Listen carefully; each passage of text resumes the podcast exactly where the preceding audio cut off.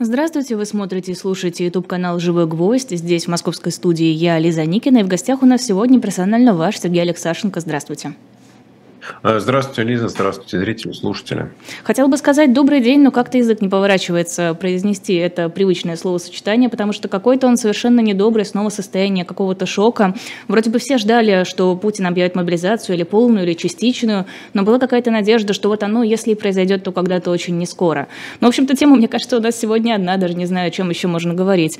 Как расцениваете то решение, которое сегодня объявил Путин? А, ну, как и решение о начале э, вторжения в Украину, я считаю, что в этом решении нет ничего рационального. И кроме как э, разрушения будущего России, это ничего не принесет. Ведь на самом деле известная фраза «после нас хоть потоп». Э, вот мне кажется, что Владимир Путин взял этот девиз на вооружение, только слово «хоть» убрал. «После нас потоп». И вот ему вообще наплевать на будущее страны. Ему вообще наплевать, что будет происходить после него, как это будет происходить, в каком состоянии будет Россия. Вот. И он действует по принципу, чем лучше, тем хуже. Нет, чем хуже, тем лучше. Да? Вот. И, соответственно, э, призвать 300 тысяч молодых ребят, на самом деле мы же понимаем, что, ну, наверное, бессмысленно призывать э, из запаса тех, кому 40-50, кто прошел службу в армии, 20-30 лет назад, нужно хотя бы тех, кто хоть что-то помнит. Да, соответственно, вот это вот молодое энергичное поколение, которое должно там, строить будущее, которое должно не знаю, рожать детей, которое должно думать об то, то, то, как жизнь в стране будет происходить в следующие 50 лет. Вот именно это поколение подсылается в мясорубку войны и с совершенно непонятными целями.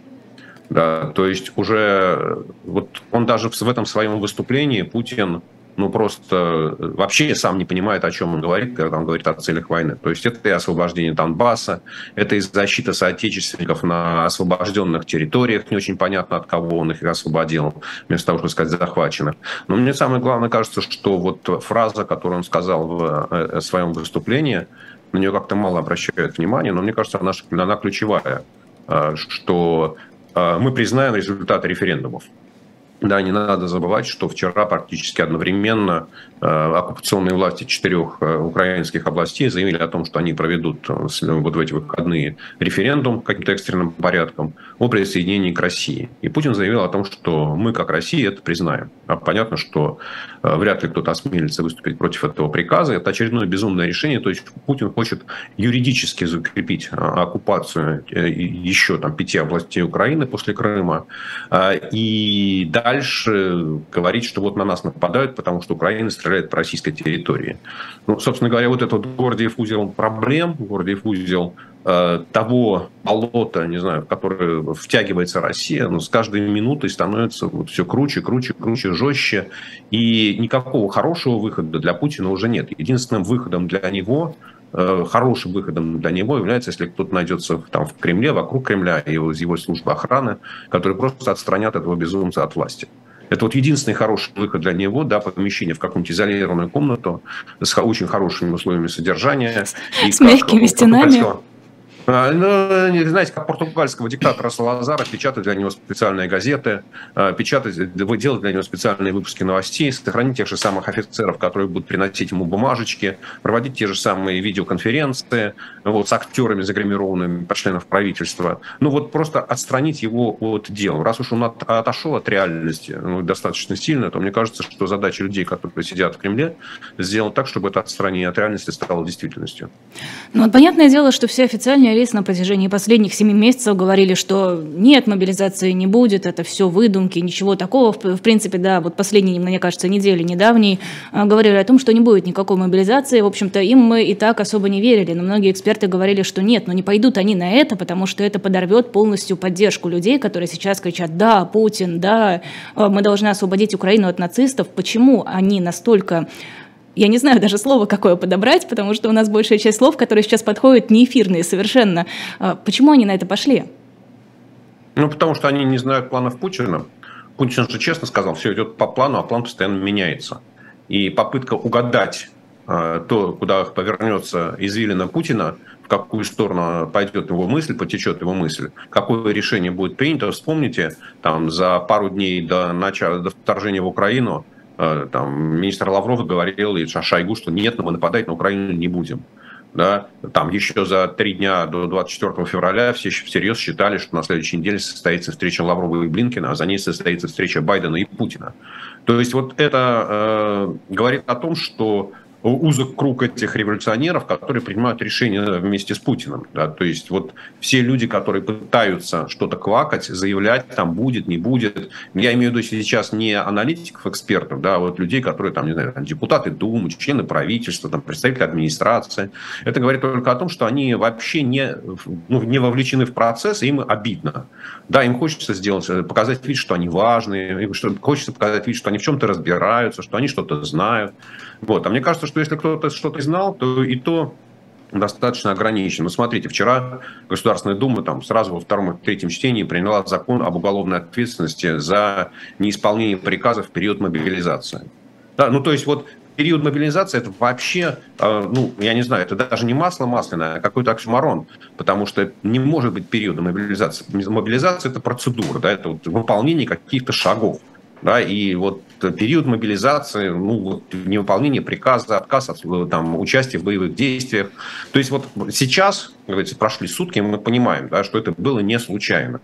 Там, мне а, вчера пришло несколько писем от моих друзей из а, России, а, которые присылают, говорят, что вот смотри, нам наши главы администрации присылают письма, и говорят о том, что с 21 сентября, с 22 сентября, с 26 сентября, у каждого своя дата стоит, э, начнется призыв э, на, вот из запаса на военные сборы. И вот мы просим вас там 21 сентября обеспечить явку, там провести работу с трудовыми коллективами, там отобрать 10, 50, 150 человек наиболее там правильных и прислать их к нам там в городскую управу, в поселковую управу, в областной совет с тем, чтобы мы с ними поработали, призвали их на сборы. Да? То есть вот вчера все это выглядело смешно. Да? Ну как, как, когда еще там главы каких-то а, администраций занимались тем, что призывали запасников на военные сборы. А теперь мы понимаем, что вот эта вот машина раскручивается, да, и, собственно говоря, если на это кто-то не обращал внимания, если об этом кто-то говорил, что этого никогда не будет, ну, знаете, они просто лишний раз подчеркивают, что они не умеют следить за фактами. Подождите, ну черт с ними, с теми, кто знал, не знал, не в курсе был планов Путина. Это, мне кажется, сейчас не так важно. Гораздо важнее, почему Путин решился. Ведь это же правда, вот куча людей, которые сейчас поддерживают, поддерживали действующую власть, когда это коснется их напрямую, когда заберут их сыновей, братьев, отцов, друзей, я не знаю, мужей, они переменят свое мнение. Разве это не важно для Кремля? А, Лиз, ну, во-первых, смотрите, давайте все-таки не преувеличивать масштабы. Да? В России э, там 110 миллионов человек взрослого населения, э, соответственно, там с коэффициентом 3, ну так для упрощения, там 35 миллионов семей – а призовут 300 тысяч. Ну, так насчет 300 тысяч да, это же максимально расплывчато. Во самом а, указе а, ничего а, этого а, нет, это Лиз, все на словах. ну, вот я, подождите, подождите. Угу. Ну, когда мы говорим, что сейчас вся страна как один в едином порыве, коснется это далеко не каждого. Да, то есть из, из 35 миллионов семей коснется это одной семьи из 100. Да, и возможно, что там в половине из этих 100 семей начнутся какие-то возмущения, бучи, протесты и так далее. Но только не надо говорить о том, что это будет массово. Да, мы не знаем. Мы увидим. Может быть, это будет массово. Но на самом деле первая часть вашего вопроса, она очень правильная, и а, на ней нужно обязательно остановиться. Почему Путин принял это решение? Да, и мне кажется, что здесь есть два момента. Первое, несмотря на то, что все идет по плану, а план постоянно дорабатывается, Путин признал, что план военной кампании против Украины провалился. Да, то есть э, никаких целей, поставленных перед военным командованием, достичь той армии, которая имеется, ну, а это где-то там порядка 250 на максимум человек э, сухопутных сил, которые могут принимать участие в боевых действиях, с учетом э, зэков, которых притащил Пригожин, с учетом добровольцев, которых смогли собрать в российских регионах. Вот выясняется, что эта армия, она не боеспособна, не в состоянии решить боевую задачу, и генералы объяснили да, Путину, что Владимир Владимирович, хотите, чтобы мы выполнили приказ, дайте нам еще столько же. Да, то есть нужно понимать, что речь идет фактически об удвоении военного контингента российской армии, который будет воевать в Украине. Все это очень сильно, так сказать, не то, что напоминает, но это просто повторение того, что происходило во время американской войны во Вьетнаме, когда каждый раз американские генералы там, и иранцы, э, как его звали, ты уже забыл, министра обороны, Ой, ладно, потом был директором Мира Всемирного банка, сейчас вспомним. Вот, э, когда э, они говорили, ну вот сейчас у нас там 90 тысяч, а давайте 140, у нас 140, а давайте 210, у нас 210, давайте 280. И вот это вот количество американских солдат во Вьетнаме постоянно-постоянно росло, в конечном итоге оно превысило полмиллиона, а все равно военные задачи не достигались. Вот это абсолютно такая логика войны, которая, ну, только генералы могут так мыслить, да, и только они считают, что если вот задача не выполняется, то ее можно выполнить увеличением там, количества солдат на поле боя. Вот. И это означает, что в России ну, совершенно нет никакого ни гражданского контроля, ни гражданской дискуссии, ни политической дискуссии о целесообразности этой войны. Соответственно, вот первое и очень важное э, заявление – это то, что российская армия не боеспособна, и Путин признал провал всех план, военных планов. Соответственно, э, второе э, заявление, второй вывод, который я делаю, что план вообще отсутствует.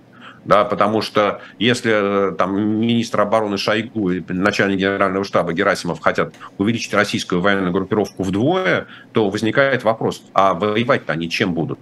Да? Если мы видим, что сейчас уже на поле боя приходят устаревшие системы вооружений, устаревшие танки, устаревшие артиллерийские установки, да, и Путин там стучит кулаком на встрече с э, директорами э, оборонно-промышленного комплекса, что давайте быстро все увеличиваем производство, повышаем производительность труда, ускоряем выполнение гособоронзаказа, а не выполните тюрьму. Опять смотрите, закон, принятый вчера в Государственной Думе, очень важный момент, что за неисполнение условий государственных контрактов по производству вооружений тюрьма да, или за отказ заключить контракт. То есть, если вчера директор мог сопротивляться и на дискуссии с, мини, там, с Министерством обороны, с генералами, с Минфином говорить, слушайте, я не буду этого выполнять, потому что это несет мне убытки, то сегодня он должен про это дело забыть, заткнуться и, в общем, э, взять по козырек и бежать там, э, клепать э, свои танки, ракеты и прочее.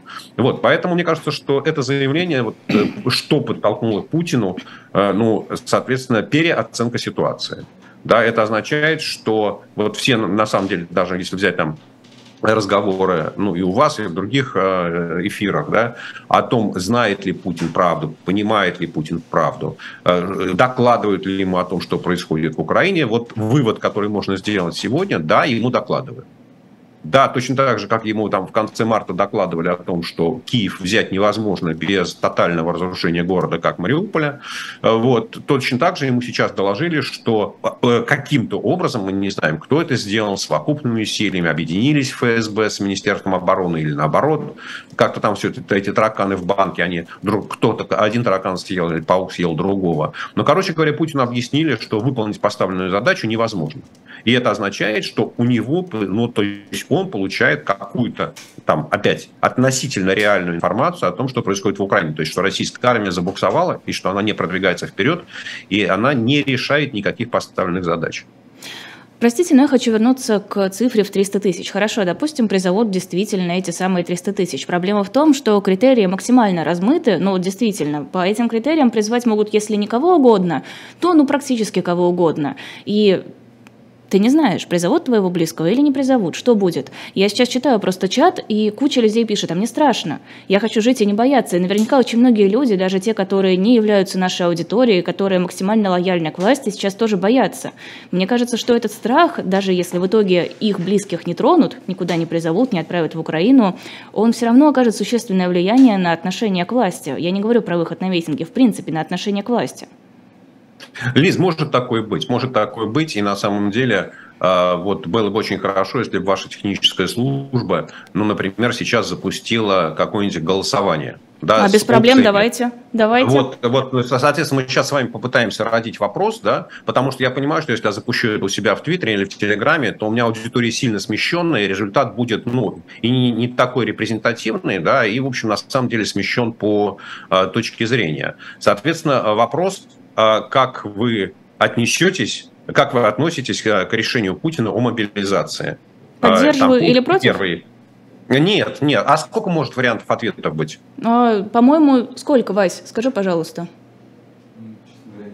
Ну, три, по-моему, точно можно, то есть несколько. Окей, давайте.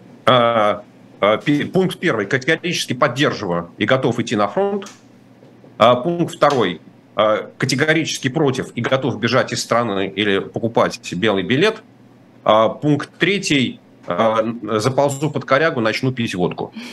Ну, вот, вот, вот давайте хотя бы на, на, ну просто мы сейчас там, понятно, что это не социологический опрос, но просто вообще говоря интересно. Да? Просто посмотреть а на, на нашу деле, аудиторию. Вот, ну, э, да, потому что она все-таки, понятно, что она тоже смещена относительно того, что э, там думаю, и думают там среднестатистические россияне, но все-таки там она у вас и более широкая. Можно, в принципе, третий вопрос убрать. Да, то есть он на самом деле понятно, что вот так, такой там пить водку под корягой, ну, скорее всего, там выберут третий, да, чтобы не, не, не светиться. А вот давайте жестко поставим. Да, э, там, вот либо, либо пойду на фронт, либо убегу и там куплю волчий билет, заплачу взятку военкому, там уеду за границу, но в любой форме попытаюсь избежать этой участи. Да, да голосование ну, сейчас появится, сейчас я уточню для наших зрителей и слушателей, в чате Ютуба, вот в, сбоку в колоночке сейчас появится голосование, вот буквально пара технических моментов решится, можете голосовать, а мы, в общем-то, вы можете и сообщения писать на самом деле, если вы хотите более э, подробно Э, ответить. Смотрите, еще раз вопрос я повторю. Э, как вы относитесь к решению Путина о мобилизации? Вариант первый – категорически поддерживаю, готов идти на фронт. Вариант второй – категорически против, бегу из страны.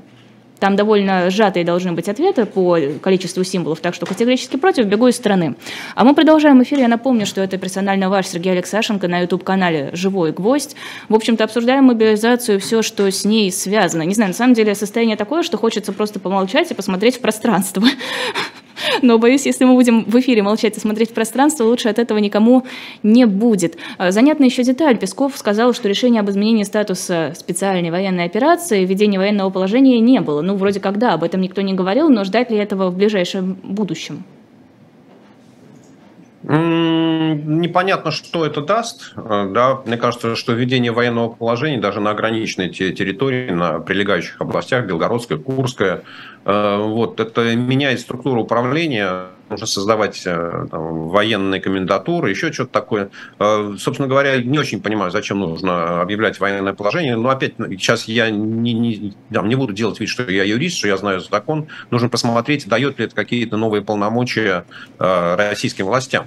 На самом деле, еще там, вспоминая, там, что Путин говорил, там он в конце своего по-моему, выступления говорил о том, что там нужно бросить все силы на выполнение оборонзаказа mm-hmm. и что правительство должно предоставить э, все ресурсы и прочее, прочее, прочее. Вот в этой связи, мне кажется, что мы должны быть готовы к тому, что ну, очевидно, что э, бюджет будет перекроен в пользу пушек, а не масла. Да, и здесь э, на встрече. Интересно, кстати, знаете, интересно читать Путина, слушать Путина. Вчера, когда он выступал вчера, да, это было совещание с директорами а, а, оборонных предприятий, он сказал, что я принял решение увеличить расходы на оборону в этом году. Вот насколько я знаю, никаких поправок к закону о бюджете не вносилось. Да, то, то есть у нас вот уже понятно, что бюджет перекроен в пользу обороны, что Путин уже приказал выделить деньги, что Минфин все это дело финансирует вопреки закону. Соответственно, вот нужно ожидать, что э, вот бюджет 2023 года, хотя правительство вчера там с трудом сверстало на бюджетной комиссии, я так понимаю, что сегодня им предстоит его переверстывать да, в связи с тем, что расходы на войну резко возрастут. И второе, я бы не исключал, что сейчас э, начнется э, ну, какая-то не знаю, там компания, нехорошее слово компания, волна э, казных э, директивных указаний о замораживании цен, о обязательных поставках э, каких-то товаров, продукции в пользу оборонных предприятий, в пользу армии. Ну, то есть такая полумобилизационная экономика. То есть понятно, что она вся не будет перестраиваться, то есть не будет такого, что там экономика все для фронта, все для победы. Но, в общем, какого-то э, такого госплановского мобилизационного уклона в экономике в государственных финансах точно надо ожидать. Вот по поводу военного положения и э, изменения статуса так называемой спецоперации, вот многие говорят о том сейчас, что эти самые референдумы, они прямой путь для того, чтобы было изменено, был изменен этот статус, потому что вот смотрите, это наши территории, мы их признали, следовательно, если Украина атакует какую-то из этих территорий, она объявляет нам войну. Все, мы объявляем войну, у нас война, и давайте, я не знаю, вообще всех, кого угодно брать. Ну, это правда, это существует такая точка зрения, но с другой стороны, мы каждый день получаем сообщения да, о том, что в Белгороде, в Курске упали какие-то снаряды, то есть российская территория атакуется, там происходят какие-то взрывы, аэропорт в Крыму взорван. Ну, то есть, если бы было желание объявить военное положение э, из-за того, что территория России атакуется, но уже было много поводов. Да, то есть еще один повод лишний, ну, мало, мало чего добавляет. Ну, более масштабный, наверное, да. Ну, опять, э, мне кажется, что вопрос не в том, объявлять или не объявлять э, военное положение. Там, э, вот вопрос в том, что это изменит. Что это изменит в жизни. Э, там понятно, что после этого э, в Самое главное, что должно случиться, это на, в телевизоре, в государственных телеканалах, да, и вот там в государственных э, интернет-каналах ну, все, что касается специальной военной операции, должно замениться на слово «война», а это так уже сейчас уже используется. Уже сейчас используется, а... и депутаты говорят слово «война». Это слово «война» нельзя говорить тем, кто против, а тем, кто за, вполне а, можно использовать. Да, да, но в сводках, но в сводках Генерального штаба, в заявлениях Министерства обороны, там в официальных новостях о том, что там происходит. Понимаете, когда идет специальная военная операция, то она вроде какая-то такая односторонняя. Да, то есть вроде как российская армия что-то проводит, а в ответ ничего не происходит. Да, а если это война, то там, соответственно, появляется противник, и нужно хотя бы что-то, помимо того, чтобы уничтожили там больше хаймарсов, чем Украина их получила, вот, нужно сообщать что-то о том, что противник что-то, ну, там противник либо отступает, либо наступает, либо он освободил территорию, либо там занял территорию. Нужно карты какие-то показывать, там, да, планы рисовать. Ну, то есть, на самом деле, это серьезное изменение повестки, вот такой информационной повестки, и э, вот я проводил, да, собственно, там с, с помощью Левада-центра а, такой Который российские власти считают иностранным агентом, извините. Российские власти кого угодно могут считать иностранным агентом, это их проблема, а не наша. А, вот. А, и, собственно говоря, там вывод, к которому я пришел, что россияне очень смутно представляют себе, что там происходит в Украине.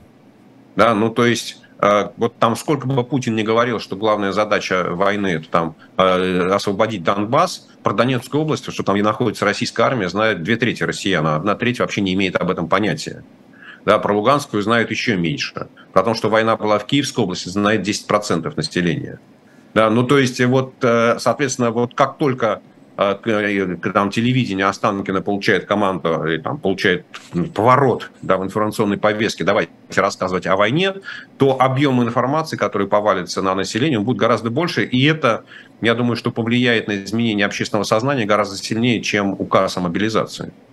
Вот, кстати, у Алексея Алексеевича занятную вещь сейчас увидела в телеграм-канале. Вопрос к Минобороны. Верно ли мы понимаем, что оформление сотрудника, которого призвали по мобилизации, будет аналогично призыву на обязательную воинскую службу? Работодатели должны расторгнуть трудовой договор по независящим от них причинам.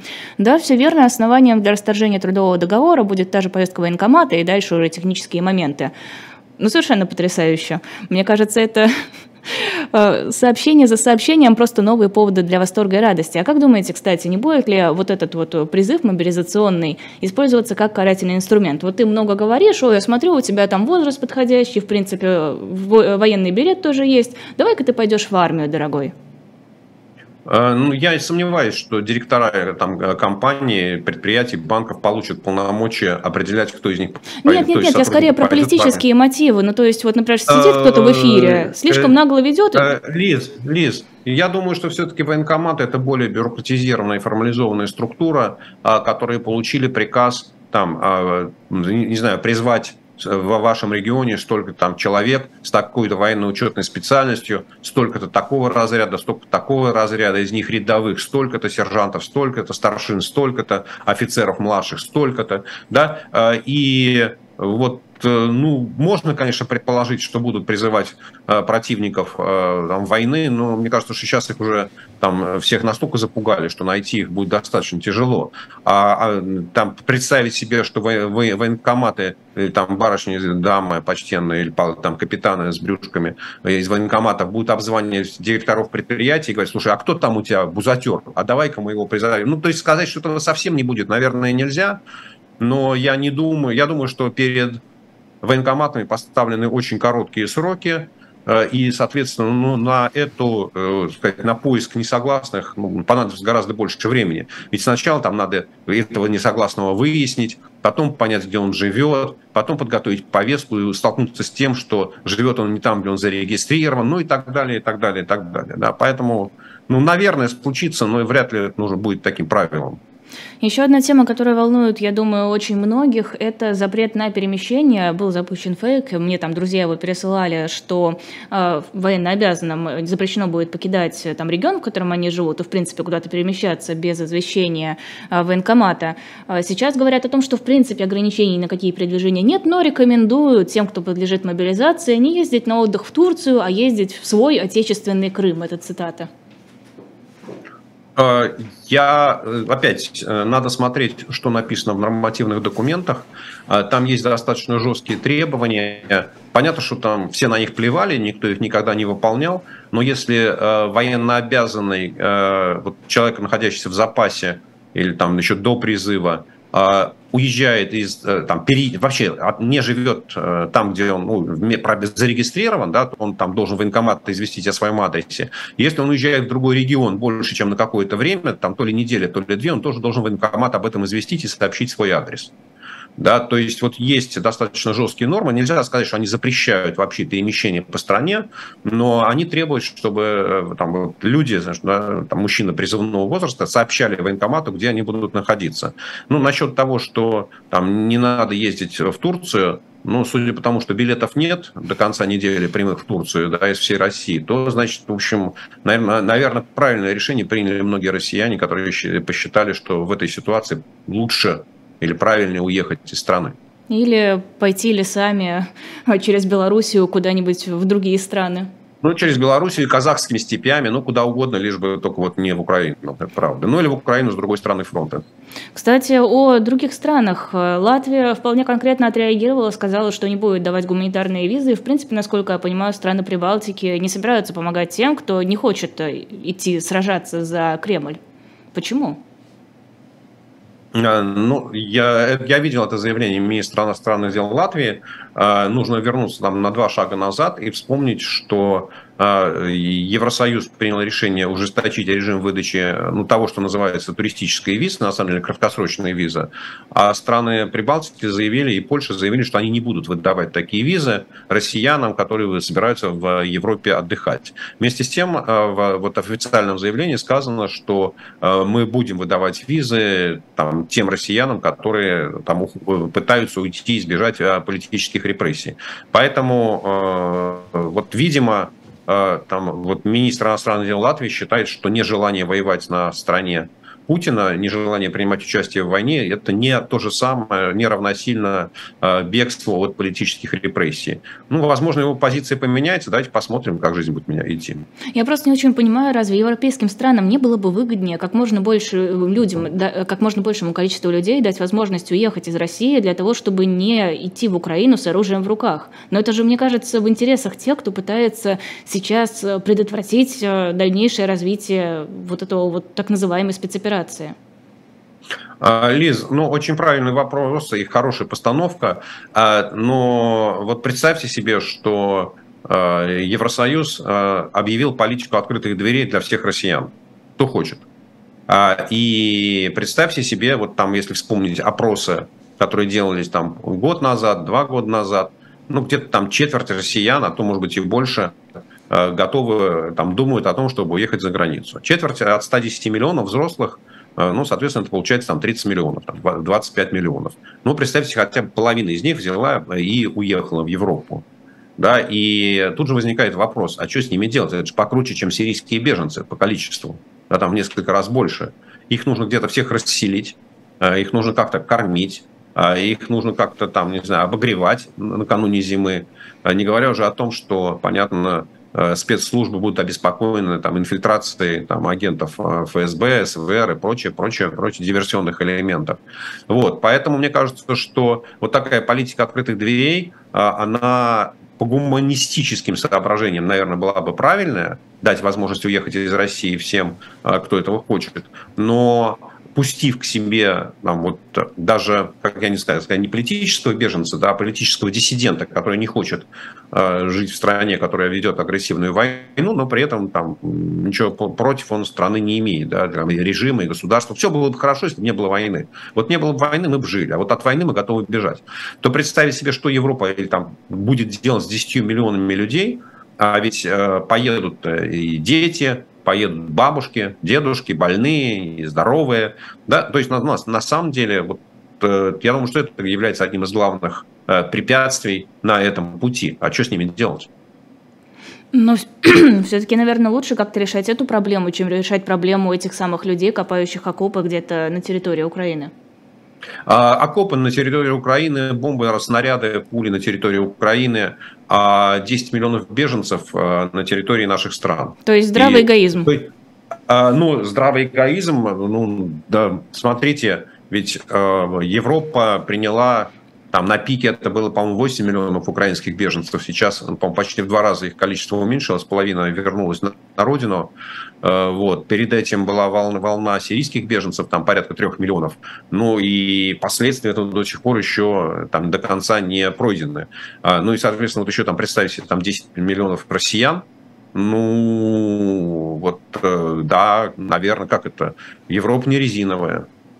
Тем временем разные телеграм-каналы выкладывают фото и видео из различных городов, где перекрыты центры, а, людей, выходящих с плакатами, людей, выходящих на митинги, уже даже сообщения о задержаниях идут. Как думаете, много будет сейчас людей на улицах или все-таки настолько запуганы все, что вряд ли кто-то действительно выйдет, я имею в виду массово, кроме самых таких активных? Лиз, не знаю. Не знаю. Пока не очень верится в активность, в политическую активность россиян. Ну, смотрите, там два дня назад было очень громкое заявление Аллы Пугачевой. Э, ну и кроме того, что там 700 тысяч лайков в Инстаграме, никакого эффекта дальнейшего не последовало. Ну а какой может быть да, эффект поэтому... на заявление Пугачевой? Э, ну, помните, там, когда в 2008 году началась война с Грузией, там вешали плакаты «Я грузин», да, ну, то я, я поддерживаю Пугачеву, хотя бы с такими плакатами выходить на улицу. Да, вот попробуйте придраться. Да, в, чем, в чем плохое, если вы плохо, если вы... Да у нас за пустой листок бумаги могут задержать, а уж за листок а, бумаги с надписью... Да, хорошо. Но, но, но понимаю, Лиз, вот а, мы же понимаем, да, вы же мне задаете вопрос, готовы ли выйти? Да, я э, смотрю на ситуацию. Вот похоже, что нет. Похоже, что нет. Да, возможно, вот эм, опять прошло же там всего несколько часов после этого указа. Может быть, я ошибаюсь. Может быть, там мы выясним, что сегодня там вот по состоянию на час назад э, там не было билетов до конца этой недели. Там пройдет еще два часа, и не будет билетов на прямые рейсы из Москвы до конца следующей недели. Да, потом выяснится, что там все поезда, идущие в сторону там Омска, Новосибирска, Барнаула, то есть поближе к казахской границе, тоже переполнены, билетов нет, и почему-то большое количество желающих посмотреть, там, не знаю, там, на Телецкое озеро, на там, исторические памятники Томска, пройтись там по реке Оби в Новосибирске, ну и так далее. Вот как-то путешествовать по сибирским регионам неожиданно вырастет, очень, очень много молодых людей захочет там провести свой отпуск. Давайте посмотрим, на чем мы гадаем. А пока ну, давайте прямо говорить, что антивоенные протесты в России за 7 месяцев войны, они были, ну, крайне незначительными. Интересно, где проходит та самая красная черта, после которой люди уже устанут терпеть, бояться и соглашаться с тем, что делает Кремль? Ну, смотрите, Германия образца 45 года, она не прошла нигде. Да, то есть, вот, в принципе, до конца, э, до конца войны, до там, капитуляции Германии, немецкое население как не сильно протестовало против режима Гитлера.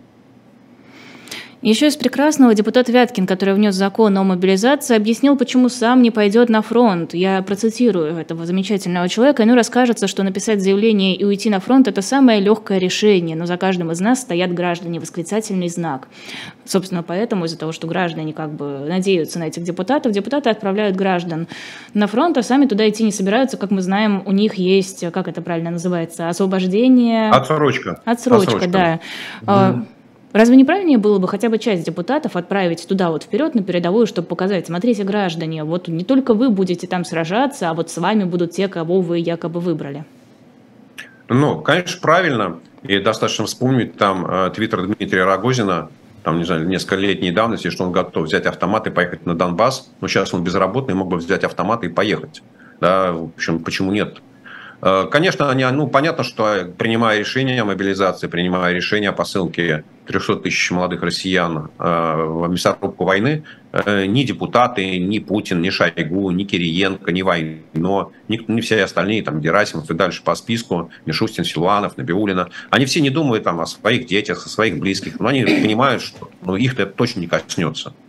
Да, поэтому, ну, от чего их жалеть? Как там, бабы других нарожают. Да? Вот, там то, что в будущем у России не будет молодого, здорового, энергичного поколения, ну, опять, Путин на это дело наплевать, он об этом вообще не думает. А, но смотрите, Путину-то, в общем, на депутатов, я думаю, по большому счету тоже плевать, или все-таки их мнение для него важно? Ну, послушайте, какие-то силы и ресурсы были потрачены на то, чтобы научить их прилично одеваться, а, там, а, хотя бы не, не, не произносить глупых слов в зале заседания. Ну, не знаю, там, пока у них не очень получилось. Ну, ну, ну да, понимаете, мы можем, конечно, этих 450 заменить на других 450. В конце концов, интеллектуальный потенциал там, э, э, этих 450 можно там человек 15 оставить, да, которые там действительно готовы обслуживать режим и писать все необходимое. А остальные 435, ну, они же просто мартышки для голосования, включая депутата Вяткина, который просто ставит свою подпись под законопроектом, который написал кто-то другой. Вот, поэтому, ну, мне кажется, что, ну, опять, чтобы там, убрать этих депутатов, послать их на фронт, значит, там выборы надо проводить, опять какие-то кампании. Ну, зачем? Ну, дождемся, когда там 26 -го года, когда вот этой Думы закончится созыв да, и когда, не помню, в каком году не знаю, избирались. Ну, переизберем э, и там этих, этих на фронт, а тех с фронта сюда, и у нас появится Думаете, такая еще в 26 году будет фронт? Афганцев, чеченцев. М? Думаете, в 26 году еще фронт будет? Uh, ну, там будет большое количество людей, прошедших через фронт. Ведь на самом деле, uh, там вот если мы говорим о том, что там российская армия, там 250 тысяч человек воюет в Украине, это добавляется еще 300, это уже полмиллиона да, и ну, даже если там 20% будут какие-нибудь безвозвратные потери, то это 400 тысяч э, человек, у которых будет покалеченная психика. Ну, просто это, это люди, э, которым российская армия объяснит, что правильно убивать, насиловать, грабить, мародерствовать. Да, и эти люди, будучи сплоченными, будучи объединенными одной идеей, но они так же, как афганцы в 90-е годы, так же, как ветераны Чеченской войны там, в 2000-е, они будут достаточно такой сплоченной группировкой и точно совершенно потребуют политического представительства, и Кремль не сможет им в этом отказать. О, кстати, вот тут Виталий Милонов выступил, сказал, я готов, я сам туда рвусь. Это про отправку на фронт. Верите ему? А пусть идет в военкомат и попросит, мы посмотрим. Ну, потом ну, может выплыть, что он оказывается негоден, состояние здоровья у него не то, физическая форма не та, и вообще, ну вот никак не получается, хотя очень-очень хочется. Э, ну, послушайте, э, как это? Кто хочет сделать, тот ищет способ. Кто не хочет сделать, тот ищет оправдание. Сдай мандат, пусть Милонов для начала сдаст мандат, лишится отсрочки, пойдет в военкомат и объявит там о своей военно-учетной специальности, покажет свой военный билет, скажет, я хочу. Да, я думаю, что военкомат с радостью его туда возьмет. Вот просто не сомневаюсь, что в военкомате есть правильные люди, которые примут а, правильное решение. Давайте итоги голосования подведем, того самого, которого, которое мы запустили, сколько уже минут назад. 6 тысяч с лишним человек проголосовали, и из них 95% выступают против мобилизации. Всего 5% говорят, что да, я за, я поддерживаю.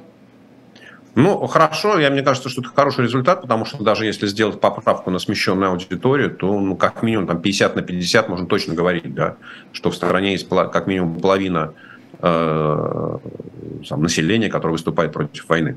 А у нас в чате пишут, лучше в тюрьму сесть, чем воевать с Украиной. Учитывая сроки, которые э, сейчас уже по новому законопроекту предполагаются за дезертирство, в принципе, за отказ от воинской службы, ну, сесть в тюрьму это будет основательно гораздо дольше, чем... А, но, кстати, смотрите, там, если я помню правильно, то если вы не являетесь по повестке, то вам грозит штраф. А вот если вы пришли по повестке, вас призвали, вы не выполняете приказ, то вам грозит уголовное решение свободы. Поэтому, мне кажется, лучше не являться по повестке. А разве за не являться по повестке не полагается тоже уголовное дело? А, по-моему, нет. По-моему, там штраф, ну, спросить. Вот то, то, по крайней мере, то, что я прочитал. Ну, давайте спросим у наших этих слушателей, зрителей, да, или там Алексей Алексеевич пусть задаст у себя в Телеграме этот вопрос.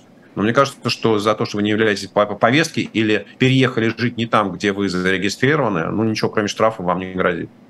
Да, надо будет поподробнее углубиться. Если вы, дорогие наши слушатели и зрители, знаете ответ, присылайте его в чат, я посмотрю. Тем временем в чате пишут, что я совершенно зря не спрашиваю вас про экономику, так что да, хотелось бы все-таки к этой теме тоже так или иначе перейти. Вот эта вот отправка людей на фронт, она каким образом скажется на экономической ситуации, учитывая то, что я зачитала, что это означает там увольнение из компании, автоматический переход на воинскую службу и так далее?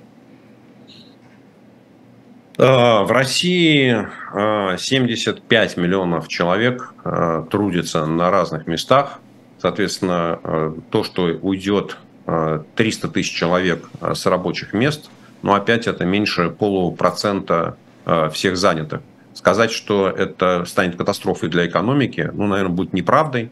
Возможно, там из этих 300 тысяч будет несколько сотен работников высокой квалификации, которые, потери которых станет действительно Э, ударом, ну, или там серьезные неприятности для компании, но не думаю, что э, вот нам в цифрах макроэкономической статистики мы что-то увидим.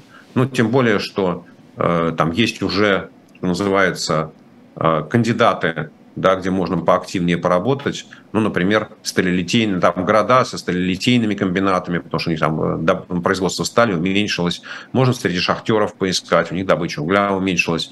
Можно там в регионы северо-запада России, где деревообрабатывающая промышленность провалилась. Там можно в Перми э, с Уралкалием, да, где добыча, производство удобрений процентов на 40 обвалилось. Можно в Газпроме поковырять, там добыча газов на треть. Ну, то есть, на самом деле, можно как, вот, знаете, э, совместить желание Путина не показывать безработицу, э, там, давление санкций, которое привело к спаду производства, и необходимость там, Министерства обороны набрать пушечное мясо. Так-то все это. Ну, если... Я, конечно, сомневаюсь, что там наши чиновники, они настолько как-то sophisticated, да, усложненно думают и смогут решить эту задачу. Но, в принципе, опять повторю, мне кажется, что на цифрах макроэкономической статистики мы ничего не увидим. Более того, э, увеличение расходов бюджета – Э, ну, просто за счет того, что армия количественно вырастет, нужно будет платить больше денег, э, нужно будет там больше на питание, на транспортировку, на обучение.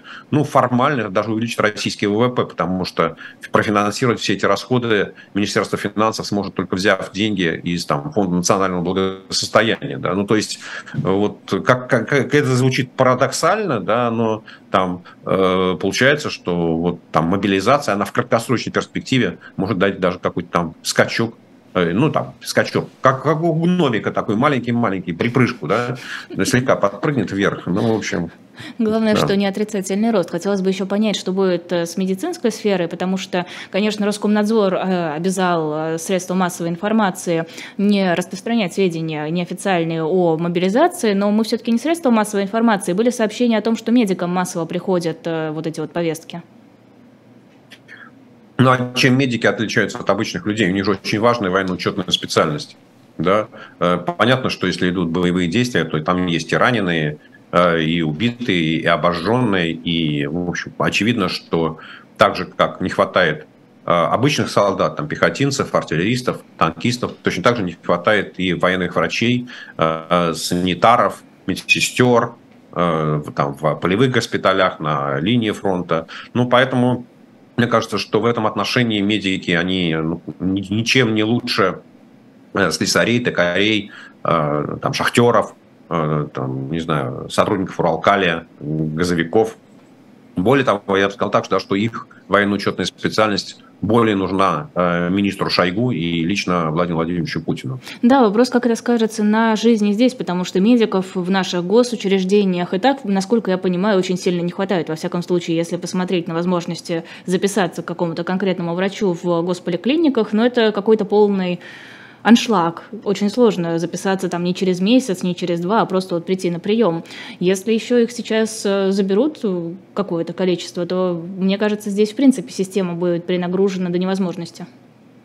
Лиз, ну смотрите, давайте все-таки как это э, обобщим. Ну, потому что мы сейчас начнем обсуждать медиков, потом начнем обсуждать учителей, потом начнем еще кого-то обсуждать. Давайте вот как это, сразу всех по списку и Черту подведем, подведем. Угу. подведем как-то баланс, итог.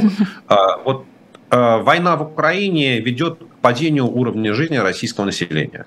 И это падение уровня жизни выражается в падении доходов, в инфляции, в исчезновении товаров привычных с полок магазинов, а, в падении качества услуг государственных, в том числе образовательных и медицинских, потому что бюджет будет направлять деньги в пользу Министерства обороны и, естественно, забирать при этом деньги у врачей, учителей, а, у детских садов – а, там, у дорожного строительства и так далее. То есть вот, ну, можно пытаться разбираться, да, что там будет в конкретной поликлинике, и если там у них есть там десяток молодых врачей, их всех призовут или хотя бы одного оставят. Но вот общий итог состоит в том, что и мобилизация, и война в Украине, не говоря уже о там долгосрочных последствиях, они в краткосрочном краткосрочной перспективе, они все ведут к падению уровня жизни российского населения. То есть представить себе, что в условиях войны россияне будут жить лучше, ну, это нужно обладать какой-то такой очень э, извращенной фантазией.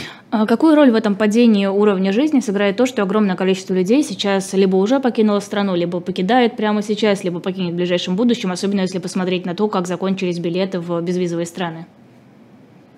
А, Лиз, ну у нас ни у кого нет статистики точной, да, сколько россиян уехало после начала войны, и цифры колеблются от 100 тысяч до 500 тысяч.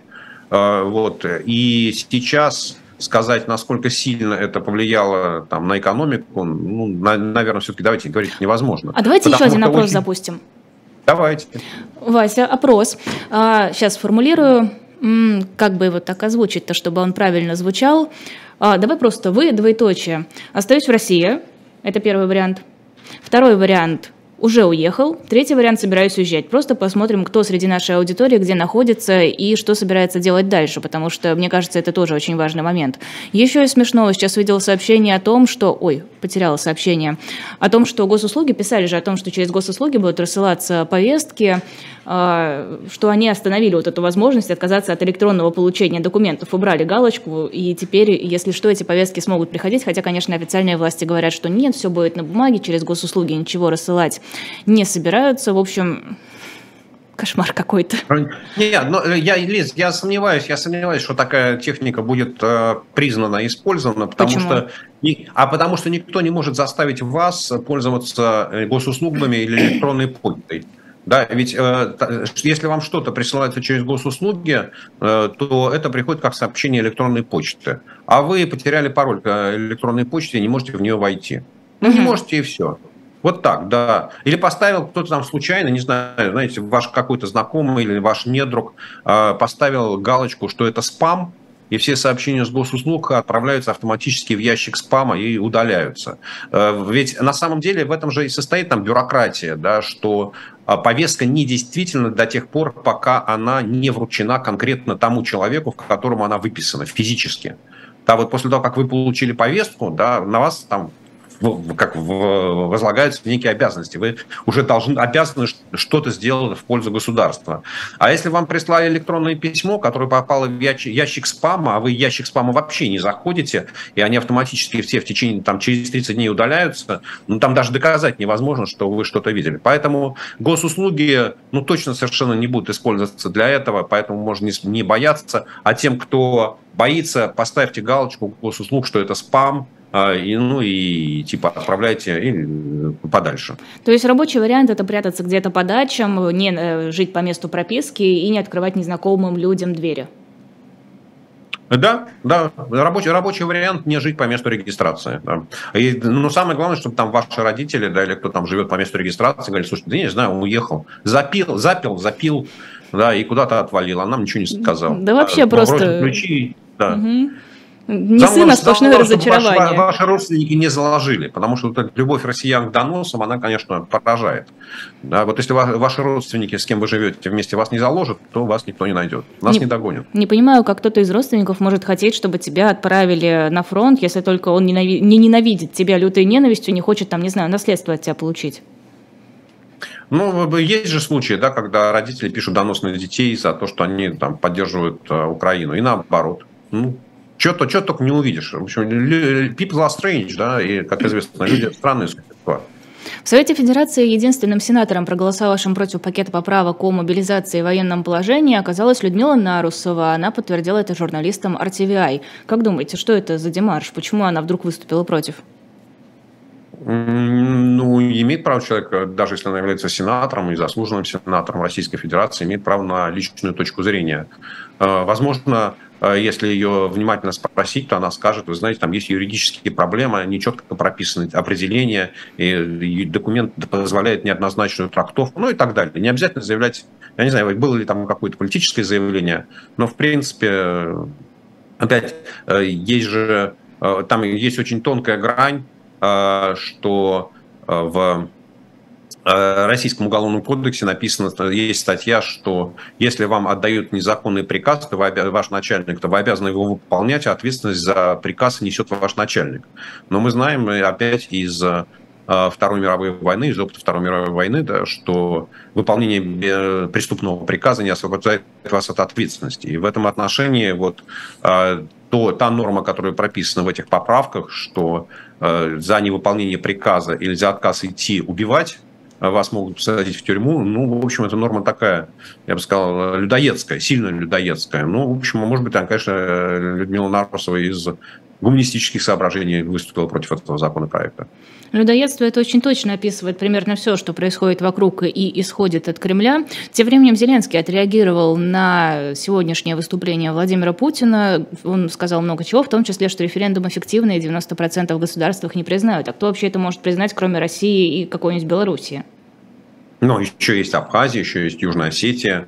Ну, мы найдем там, еще есть Никарагуа. Надо посмотреть, кто признал а, так что Крым российский. Есть там, не знаю, пять стран, наверное, в мире. Но все-таки ну, Крым российский было проще признать, чем то, что происходит сейчас, когда буквально весь мир ополчился на Кремль.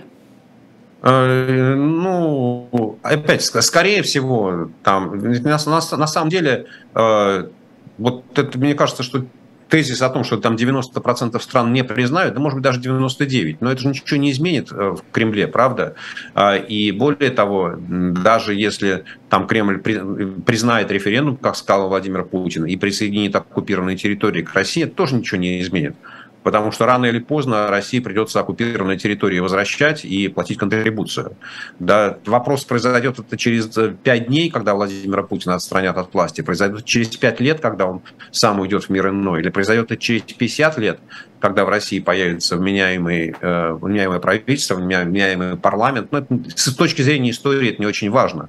Да, поэтому, конечно, это, это, это референдум, итоги референдума, присоединение, гипотетическое присоединение четырех областей Украины к России, ну, в общем, это там Путин может жить в этом виртуальном мире сколько ему хочется, ну или сколько там ему отведет природа.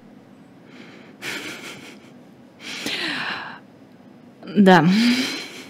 Я просто пытаюсь еще следить за новостями, и, конечно, буквально все касается спе- мобилизации, спецоперации, различные сообщения о том, кто как реагирует и, в принципе, что сейчас происходит и дальше будет происходить, потому что пока непонятно приблизительно ничего. Подведу итог голосования, если вы не против. Две с половиной тысячи людей проголосовали сейчас в нашем YouTube-канале. Ну, в принципе, за 6 минут вполне себе нормально. 61% остается в России, 18% уже уехали и 21% собирается уехать. Вот вопрос на самом деле, насколько сейчас имеет смысл уезжать. Ну, хорошо, я не говорю о тех, кто э, подлежит мобилизации, но вот просто я имею в виду обычных граждан. Все-таки все-таки жить в эмиграции сложно, учитывая, что все больше и больше стран негативно реагируют на приезжих россиян, как вы сами сказали, как бы Европа не резиновая. А можно ли вообще где-то сейчас комфортно себя чувствовать, если вот ты сейчас хочешь уехать?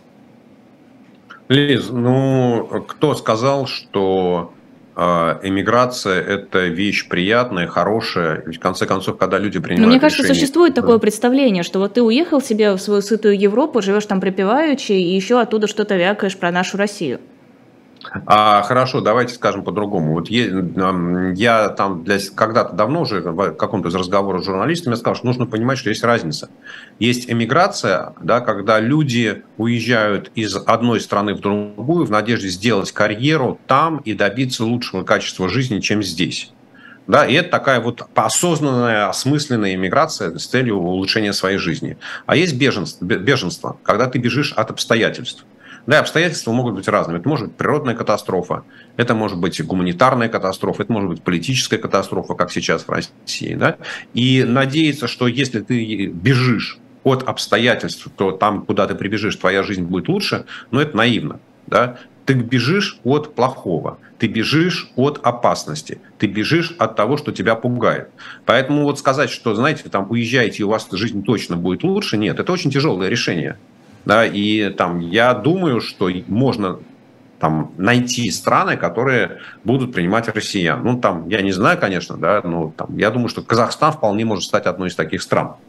Да, тем более, что э, там э, у нас есть и безвизовый режим с Казахстаном, и, насколько я понимаю, в течение шести месяцев любой россиянин он может жить в Казахстане, не получая никаких разрешений, там, не знаю, есть ли там регистрация или нет. Да, сейчас разные да. телеграм-каналы публикуют списки стран, где можно жить без визы, сколько можно жить, как получить временный вид на жительство и так далее. Ну, вопрос о том, можно или нельзя, мне кажется, что вот ответ, э, первый вопрос, на который нужно давать себе ответ, настолько ли мне плохо, настолько ли мне страшно, настолько ли я вижу угрозу для своей безопасности, для безопасности своей семьи, что я готов пожертвовать многим. То есть нужно опять вот а нужно очень хорошо понимать, что бегство, да, беженство – это точно совершенно вы жертвуете многим хорошим, что у вас есть в жизни сегодня. А вот вам в свое время насколько тяжело было это решение принимать? Э, тяжело. Тяжело. Я понимал, что я э, уезжаю в совершенно другую жизнь, что э, там, что, ну, практически, там не совсем, не то чтобы совсем с чистого листа, да, но ты уезжаешь в, там, я уезжал в страну, где у меня не было таких обширных связей, да, ведь вот отношения, которые выстраиваются на протяжении десятков лет, они тебе помогают там, и круг общения выстраивать, и, не знаю, там, заниматься, и, и искать какие-нибудь совместные проекты и прочее. Вот. Э, конечно, и я очень хорошо понимаю цену, которую мне пришлось заплатить. Как думаете, Путин решится на применение ядерного оружия, исходя из вот того, что вы озвучили в самом начале нашего эфира, после нас потоп? Ну, мне кажется, что ничего нельзя исключать. Да, просто э, и решение о вторжении в Украину было иррациональным, то есть не, не приводящим к достижению цели.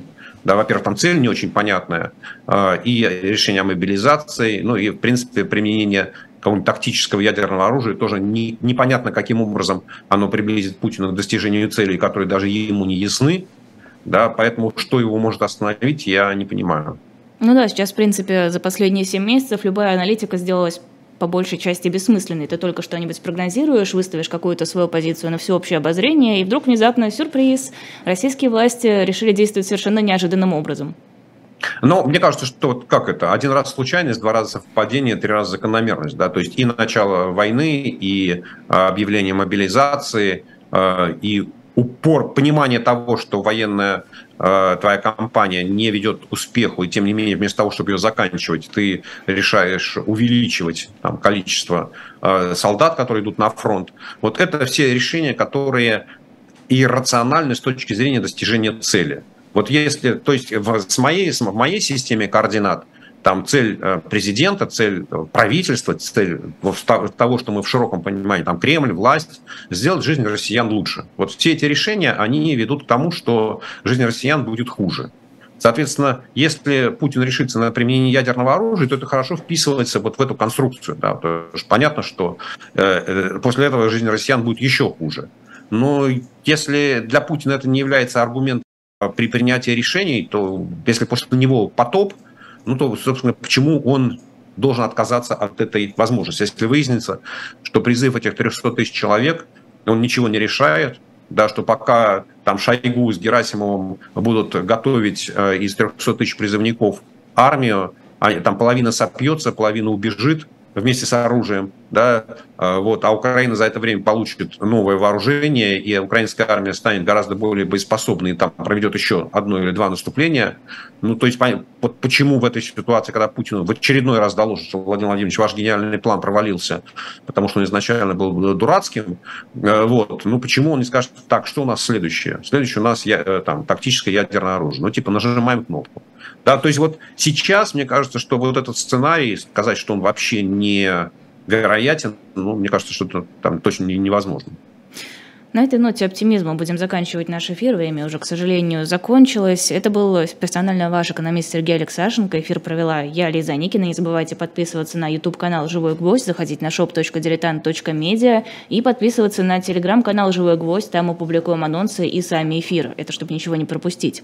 Давайте я скажу, что у нас дальше по расписанию. В 16 часов у нас особое мнение с Сергеем Пархоменко, ведущая Ольга Бычкова. Российские власти считают Сергея Пархоменко иностранным агентом. Затем 17 часов «Слух и эхо» с Алексеем Венедиктовым. Он ответит на ваши вопросы. Его российские власти тоже считают иностранным агентом. Потом надо переключиться на канал «Дилетант». А, там будет программа «Цена победы», тема «Дневники военного времени». Потом вернуться снова на «Живой гвоздь». В 19 часов и 5 минут программа «Особое мнение». Гость Кирилл Рогов, политолог и ведущая Ирина Бублаян. И затем в 20 часов программа «Особое мнение». Гость Дмитрий Орешкин. Спасибо огромное, что были с нами. Оставайтесь с нами и дальше. И главное, берегите себя в это неспокойное и тяжелое время. Всего доброго. До свидания, всего хорошего.